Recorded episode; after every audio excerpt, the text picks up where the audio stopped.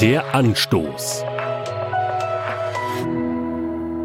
Gott sah an alles, was er gemacht hatte, und siehe, er war sehr traurig darüber.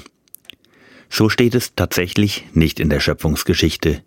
Hier steht, und siehe, es war sehr gut. Aber schon kurz später ist im ersten Buch Mose, sechstes Kapitel zu lesen, der Herr sah, dass die Menschen voller Bosheit waren. Jede Stunde, jeden Tag ihres Lebens hatten sie nur eines im Sinn. Böses Planen, Böses Tun. Der Herr war tief traurig darüber und wünschte, er hätte die Menschen nie erschaffen. Möglicherweise hören auch manche die Nachrichten an und denken, die Menschen sind schlecht und voller Bosheit. Das kann man vielleicht vor dem Fernseher noch mit einer gewissen Distanz sehen, aber wenn man selbst betroffen ist, dass Menschen Böses planen und Böses tun, entstehen oft tiefe Verletzungen und eine tiefe Enttäuschung, in der wir wünschen, wir hätten den anderen nie kennengelernt.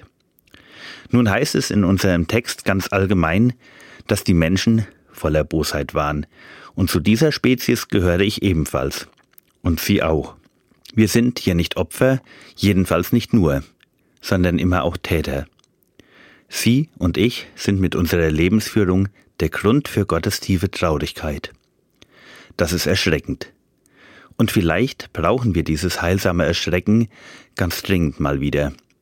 Denn manchmal habe ich den Eindruck, dass wir, auch ich, so abgestumpft sind, dass wir gar nicht mehr über uns selbst erschrecken, obwohl es dazu viel Grund gäbe. Dass Sie und ich heute leben, zeigt allerdings, Gottes Geschichte mit uns Menschen ist weitergegangen. Warum? Weil seine Liebe noch größer ist als seine Traurigkeit. Gott ist in Jesus sogar selbst Mensch geworden und er wünscht sich, mit uns für immer Gemeinschaft zu haben. Nicht weil wir sind, wie wir sind, sondern obwohl wir sind, wie wir sind. Das mag eine harte Erkenntnis sein, aber es ist ein riesiger Grund für tiefe Dankbarkeit. Der Anstoß. Auch als Podcast auf erfplus.de. ERF Plus. Tut einfach gut.